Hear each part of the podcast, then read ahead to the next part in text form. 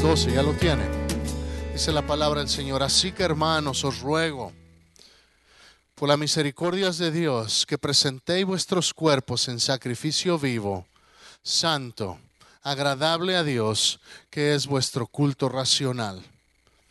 No os conforméis a este siglo, sino transformaos por medio de la renovación de vuestro entendimiento, para que comprobéis cuál sea la buena voluntad de Dios, agradable y perfecta. El apóstol Pablo empieza hablando a la iglesia de los romanos y les dice, les ruego por las misericordias de Dios que presenten sus cuerpos como sacrificio vivo.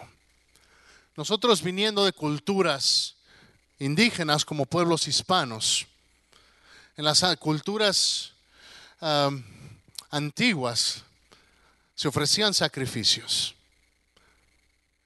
Si vemos en la palabra del Señor, en, los tiempos del Antiguo Testamento, las, las gentes paganas, los pueblos que no eran judíos, ofrecían sacrificios. Sacrificaban, sacrificaban a, a niños, sacrificaban a mujeres. Es más, el mismo pueblo de Israel también hacía sacrificios. Cada año tenían que sacrificar o una paloma o un cordero para estar en relación continua con Dios. El sacrificio ha sido parte de la historia de la humanidad y ha sido ordenado por Dios y ha sido tergiversado por el hombre y por Satanás.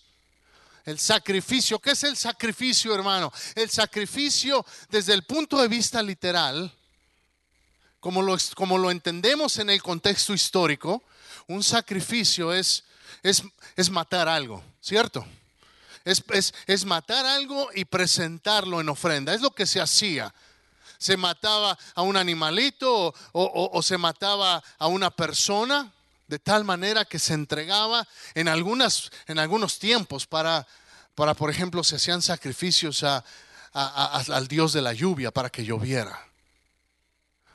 O, al dios, o a la diosa de la fertilidad al principio de la cosecha se hacían sacrificios. ¿Para qué? Para que tuvieran una buena cosecha ese año.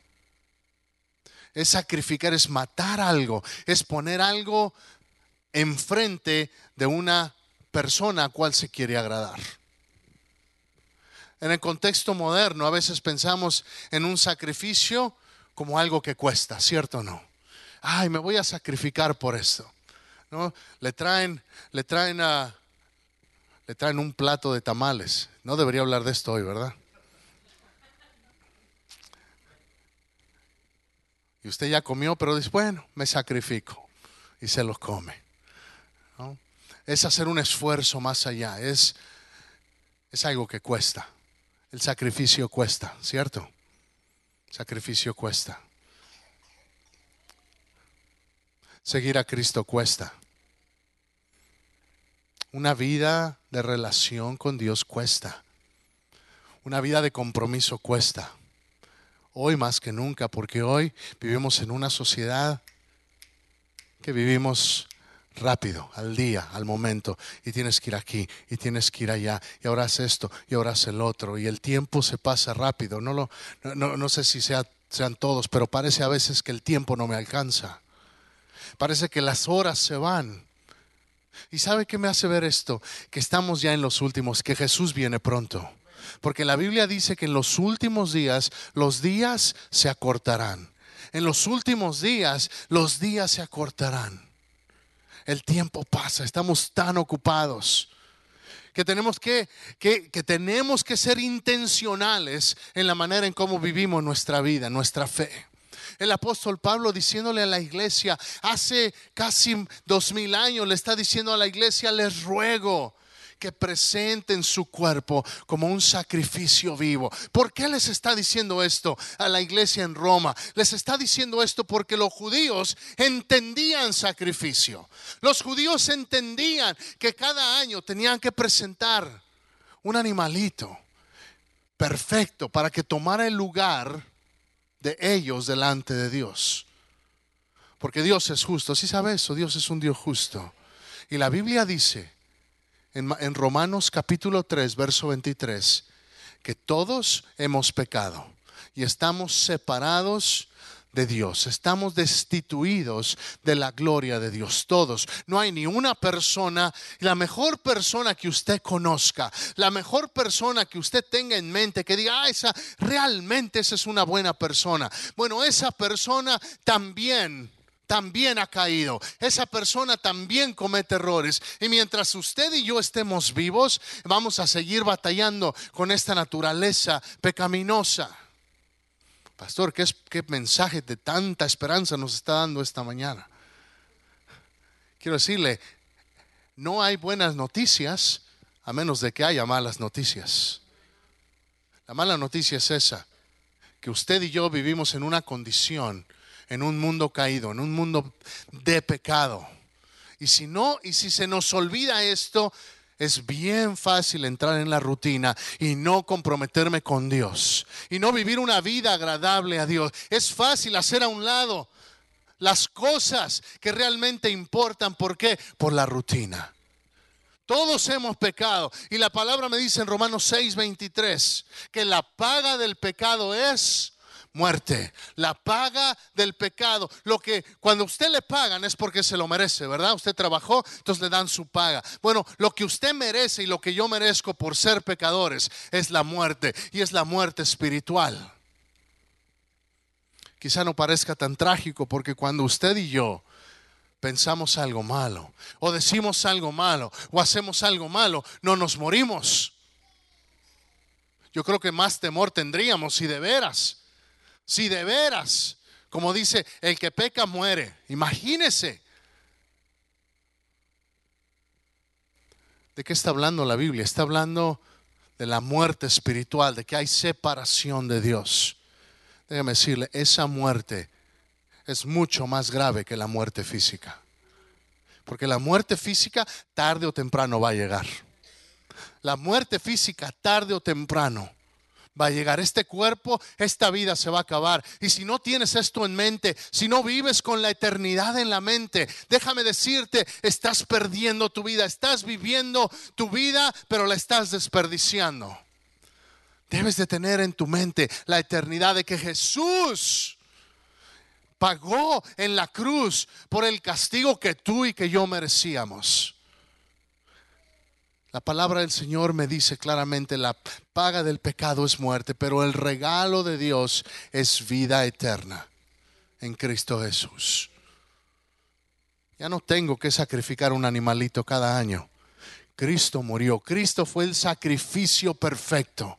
Cristo fue el último sacrificio necesario para estar en relación con Dios. Entonces Pablo se acerca a los, judíos en Roma, a la iglesia en Roma, y les dice, ya no tienen que presentar esos sacrificios muertos ese animalito que está muerto y lo presentas como sacrificio, ya no tienes que presentarlo. Ahora eres tú, es tu vida la que es el sacrificio vivo. Hermano, respira profundo. Estás vivo, ¿verdad? Unos así como que se despertaron. Qué bueno, qué bueno que se despertó. Si estás vivo, Dios quiere que seas un sacrificio para Él. Déjame decirte, si estás vivo, significa que Dios todavía tiene algo para tu vida. Significa que Dios no ha acabado. Mira qué Dios tan bueno tenemos que a pesar de mis errores, a pesar de tus errores, que tú los conoces, yo sé los míos, a pesar de, mis fallas y tus fallas, Dios está ahí cada mañana. La Biblia me dice en el libro de, de lamentaciones, las misericordias de Dios son nuevas cada mañana. Cada mañana el Señor te da una nueva oportunidad a ti y a mí de empezar nuestra vida de manera correcta otra vez. Y es tiempo, iglesia, de como el apóstol Pablo le está diciendo a la iglesia en Roma, les ruego. Le puedo decir yo esta mañana a usted de esa manera, les ruego que presente su vida como un sacrificio vivo. No basta, no basta traer un sacrificio. Por eso le preguntaba al principio, ¿qué clase de sacrificio somos? Voy a hablar de esto, de qué clase de sacrificio traemos, qué clase de ofrenda. Y no le estoy hablando solamente de dinero. No le estoy hablando solamente de ese tipo de ofrenda como lo entendemos. Lo que, lo que traemos delante del Señor y lo ponemos en sus manos y lo presentamos delante de Dios y lo dedicamos delante de Él, todo eso es parte de nuestro sacrificio. No todo sacrificio es agradable delante del Señor. Puedo venir y traer un sacrificio, pero yo sé en mi corazón si eso va a ser agradable o no delante de Dios. Porque no es lo que traigo, sino es cómo lo traigo. Si me escucha esta mañana. Se recuerda de la historia de Caín y Abel. Y ambos trajeron, hermanos, Caín y Abel, y ambos trajeron un sacrificio delante de Dios. Y en el libro de Génesis, la palabra del Señor nos dice que Dios vio con agrado el sacrificio, la ofrenda que Abel trajo, pero no vio con agrado la ofrenda de Caín. ¿Y qué pasó, iglesia? ¿Qué pasa? Fíjese, qué interesante cuando me vuelvo en un religioso, cuando me vuelvo en alguien que solamente quiero agradar de manera superficial. ¿Qué pasó con Caín? Dice que se enojó en gran manera y levantó su mano en contra de su hermano y mató a su hermano.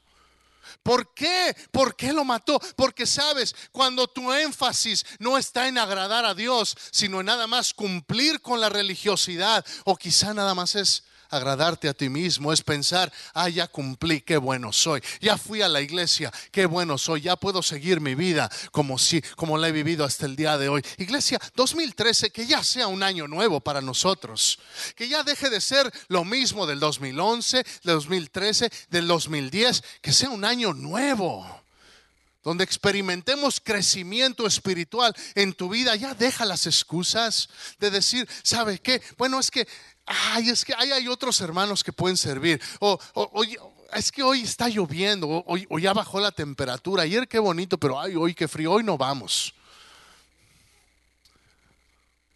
Basta de excusas, iglesia. Es lo que Pablo le estaba diciendo a Roma. Les ruego, les ruego que presenten su vida como un sacrificio vivo, que sea agradable delante de Dios que sea agradable delante de Él. Caín no entendía eso. Y cuando me vuelvo en un religioso, hay amargura en mi corazón. Y entonces empiezo a destruir a la gente que está más cerca de mí. Si se pone a pensar, era su propio hermano. Es triste que a veces los de casa son los que primero, con los que primero tenemos conflicto. Y obviamente existe porque, bueno, son con quienes más tiempo pasamos y va a pasar. Pero qué triste cuando dejamos, como dice la palabra, que el sol se ponga y no, y no hayamos arreglado nuestros asuntos. Pero cuando estoy enfocado en mí mismo, cuando mi cristianismo es superficial, entonces en lugar de buscar agradar a Dios, me voy a volver una persona amargada y una persona que ataca a los demás. mira cómo canta aquel. muy espiritual. Levanta las manos. Hermano, si tú fueras Dios, quizá pudieses juzgar, pero Él es el único que puede ver la condición del corazón. Algunos a veces vienen al altar y lloran y que nunca haya en nuestro pensamiento decir, hipócrita. Esa es una actitud farisea y religiosa. Debemos de, debemos de buscar, entender que quizá mi sacrificio, como esa mujer que llegó a los pies de Jesús y rompió su alabastro, ¿sí se acuerda de esa historia? Tomó ese alabastro y imagínese un sacrificio. ¿Qué sacrificio hizo esa mujer? Además del perfume que dice que tenía el valor de, todo el salario de un año. Imagínense, póngase a pensar en, el en su salario de un año. Y dice que esta mujer agarró ese perfume, pudo haberlo vendido, pudo haber hecho algo, pero no lo que hizo es que lo rompió. Qué gran sacrificio. Pero déjeme decirle, ese no fue el primer sacrificio que hizo. Para llegar a Jesús, tuvo que haber pasado por en medio de toda la gente por donde estaba Jesús. En aquel entonces Jesús estaba dentro de una casa recostado. Y en las casas generalmente estaban los varones, las mujeres estaban en otro lado o estaban afuera de la casa. Cuando esta mujer decidió ungir los pies de Jesús, ella tomó una decisión. Ella dijo, no me va a importar lo que digan otros, no me va a importar la cultura, no me va a importar que soy mujer, porque ahí está Jesús y voy a ungirle los pies. Y quizá ella entrando a ese lugar, quizá la gente empezó a mirarla. Imagínese, imagínese, ponga, ponga un poquito de imaginación y, y, Jesús está de aquel lado y esta mujer está en la puerta, quizá nerviosa, con su bote de alabastro.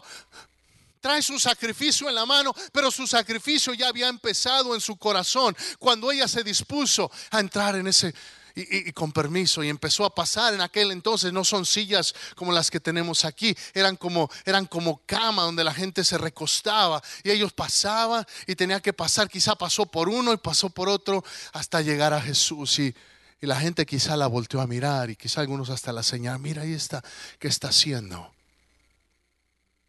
pero no le importó porque cuando sabes lo que Jesús tiene para ti, no te importa lo que otros digan, no te importa lo que otros hagan, porque porque sabes y entiendes que no que este sacrificio este sacrificio es nada comparado con lo que Dios ha hecho por ti y por mí. Y a veces nos preocupamos. Vayan a ver que soy cristiano, déjame me pongo la Biblia por acá. Vayan a darse cuenta que voy a la iglesia. Me vayan a decir aleluya, déjame la pongo a este lado. Si me preguntan, ah, ¿qué traes allá? Es un diccionario. Y comprometemos nuestro corazón y nuestra actitud. ¿Estás en el comedor de tu trabajo? ¿Haces oración antes de comer? Qué bueno que lo haga. Pero a veces, a lo mejor a veces en el restaurante, hora después del ayuno. Así nomás, ya hicieron su oración, ya, sí, rápida, ¿eh? Así, de clave morse. Sí, amén. En lugar que vayan a decir, que vaya a decir la gente. Hermano, que sepan que Cristo es mi Señor. ¿De qué otra manera la gente va a saber que Jesús es mi Señor? Esta mujer entró en ese lugar, rompió el alabastro y la gente lo criticó. Es más, escúcheme bien, el mismo uno de los discípulos uno de los discípulos de Jesús, el que se supone que estaba cerca, se hace que le dice, oye Jesús, mira, ¿cómo es posible? Esto se hubiera podido vender y se le hubiera podido dar a los pobres. La misma Biblia clarifica y nos revela que él no tenía intenciones de dar a los pobres, sino que era el que metía mano en la bolsita de la ofrenda. Porque cuando, porque cuando mi, mi intención no está en agradar a Dios, todo sacrificio de otros lo voy a criticar. Y la gente la criticó y los religiosos la criticaron y hasta un discípulo la criticó. Pero déjeme decirle una realidad. Cuando ella rompió ese perfume en alabastro, toda esa aroma llenó la casa. Toda la aroma llenó la casa a los que la criticaron pudieron oler el sacrificio. Los que, los que dijeron, podemos vender eso, olieron eso. Jesús también olió eso. Hay algo especial cuando ofrezco mi sacrificio que no importa, no importa cómo me critiquen, al final del día mi sacrificio Dios lo va a honrar y va a tocar a muchos. Y va a tocar a otros, aún a los críticos, a esos también los va a tocar. Tenemos que aprender, iglesia, a servir de manera sacrificial. Pero debemos entender que el corazón es lo primero. El corazón tiene que estar alineado con Dios. Esta iglesia es una iglesia que sirve. Yo le doy gracias al Señor por eso. Tenemos que asegurarnos siempre que no caemos en una actitud farisea, en una actitud de, de, estar juzgando a la gente y decir, no, yo sí sirvo y es que aquel, ¿por qué no sirve? Y hermanos, Tú no sabes lo que está pasando en la vida del otro hermano. Tristemente a veces llegamos, ¿cómo estás hermano? Dios te bendiga. Dios te bendiga hermano, estoy bien. Pero detrás de ese bien hay un conflicto. Detrás de ese bien hay una situación de no sé cómo voy a pagar esta semana. De no sé que me quedé sin trabajo y hay situaciones difíciles. Iglesia, nunca saltemos a conclusiones. Antes chequemos nuestro corazón. Antes chequemos nuestro corazón. ¿Qué clase de sacrificio traes? Ahí en Romanos 12, quiero que lea otra vez. Ya estoy acabando esta mañana. ¿Por qué le hablo de sacrificio? Le hablo por esto mismo del ayuno. Porque al sacrificar alimentos o al sacrificar lo que haya usted decidido, sacrificar delante del Señor. Necesita asegurarse que su corazón está bien con Dios. Porque si no, solamente es una dieta. Porque no solamente es un ejercicio positivo. Porque el ayuno va a traer resultados positivos. Pero de lo que se trata es de tener mi corazón alineado con Dios. Fíjese por qué. Yo me pregunto, ¿por qué Pablo les está rogando? Dice, os ruego que presenten su, su cuerpo en sacrificio vivo, santo, agradable a Dios, que es vuestro culto racional. Es vuestro culto racional. ¿Sabe lo que eso significa? Que lo hago entendiendo lo que estoy haciendo tengo raciocinio y lo estoy entendiendo, raciocinio, inteligencia, tengo la capacidad de hacerlo. No haga el ayuno nada más porque el pastor dice que lo haga. Usted tiene que entender su propósito por el cual lo va a hacer. Como iglesia tenemos tres propósitos por el cual estamos ayunando. Se lo mencioné el miércoles y se lo digo hoy para los que no estuvieron.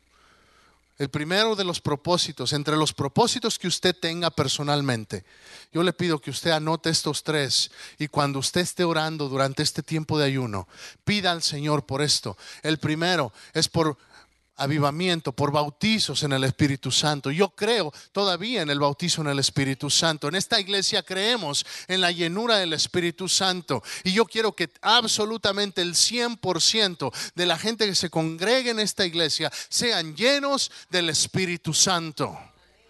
Esa es mi oración y yo le pido, si usted no ha recibido, este es el año que usted necesita buscarlo y el que busca, encuentra, dice la palabra. Esa es la primera cosa. La segunda cosa, por evangelismo. Yo quiero crecer, yo quiero que esta iglesia crezca, pero no quiero que... Pero nosotros tenemos que hacer nuestra parte, nosotros tenemos que ir y predicar, tenemos que ir y compartir. Y muchas veces la mejor manera de compartir, la mejor manera de testificar es con mi ejemplo. Una acción habla más que mis mil palabras. Sí vamos a ir a predicar, sí los varones están organizándose para salir, ir de puerta en puerta. ¿Vamos a hacer actividades evangelísticas? Claro que sí. Pero sepa, usted es un evangelista y en su trabajo. Usted es un evangelista. Usted y yo tenemos la responsabilidad de hablar de Jesús donde quiera que vayamos. Y una de las razones por las cuales quiero ayunar este año es porque quiero ver estos altares llenos de almas nuevas. Quiero arrebatarle almas al enemigo del infierno porque a eso me ha llamado Jesús a mí a ser siervo y ser un ministro del evangelio de la salvación. No estoy en contra. Si él se salvan, qué bueno. Si se salva en otra iglesia, qué bueno. Pero yo quiero que esta iglesia crezca. Yo no estoy en contra de ninguna otra iglesia. Yo estoy en contra de Satanás. Debemos entender eso, iglesia. Nuestro corazón debe ser un corazón evangelista. Y es la segunda cosa. Y la tercera cosa, yo quiero provisión sobrenatural en las finanzas de la iglesia. Son las tres cosas. Porque tenemos sueños y tenemos visiones. Amén. Necesitamos la, provisión del Señor. mis recursos y tus recursos son limitados. Pero Dios no tiene límite. ¿Sí me escuchas? Dios no tiene límite. Entonces, ¿qué detiene a Dios de, de esas cosas? Yo no sé. Por eso necesitamos ayunar y pedirle, Señor, revélanos, prospéranos, quita las cosas que estorban en nuestra vida, de manera que podamos recibir esa provisión sobrenatural para poder lograr aquellas cosas que tú estás poniendo como visión para nueva vida. Tres cosas que le pido que usen su, que ore en su ayuno. Bautizos en el Espíritu Santo, nuevas almas y provisión sobrenatural. Como iglesia tenemos eso, pero en lo individual usted necesita tener un culto racional, tener una decisión inteligente. No es algo nada más que ahí voy porque todos los demás lo hacen. No lo haga por eso. Hágalo sabiendo por qué lo está haciendo. Verso 2 dice, no os conforméis a este siglo, sino transformaos por medio de la renovación de vuestro entendimiento. Lo curioso de esto, iglesia, Pablo les dice, preséntense como un sacrificio. Y lo primero que les dice después para cómo hacerlo es, renueva tu entendimiento. Cambia la manera de pensar, cambia la manera de cómo ve las cosas. Ay, no es que hoy no puedo ir. ¿De veras no puedes ir? ¿O ya decidiste que no puedes ir? ¿Sí me explico? Porque a veces ya hasta a ti mismo te has convencido y ya hasta a mí, a mí mismo me he convencido, no es que no puedo ir. Cuando realmente si pudieras. Es que no puedo servir porque es que les piden que lleguen más temprano y, y los domingos es el único día que me puedo levantar. Hermano, empieza, empieza a las, la oración empieza a las 10. Bien, podríamos llegar un poco, y no es tan, ya no es tan temprano, las 10. Algunos dirán, ay pastor, las 10 de la madrugada.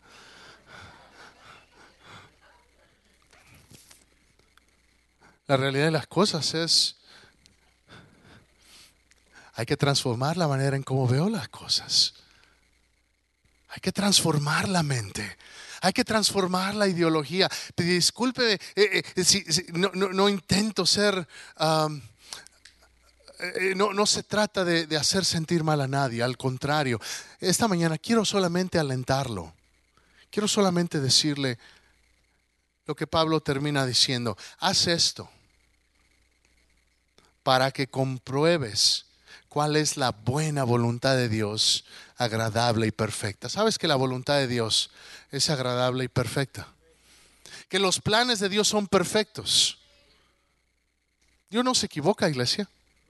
Dios no se equivoca.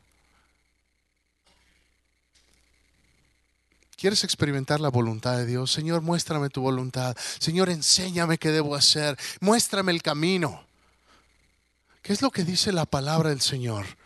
Que tengo que hacer para experimentar la voluntad de Dios. Es que tengo esta decisión, no sé qué hacer, hago esto o hago el otro, o voy aquí o hago allá, o tengo este trabajo, lo tomo o no lo tomo. Bueno, ¿quieres saber cuál es la voluntad de Dios? Lo primero que tienes que hacer es preséntate como un sacrificio vivo delante de Dios.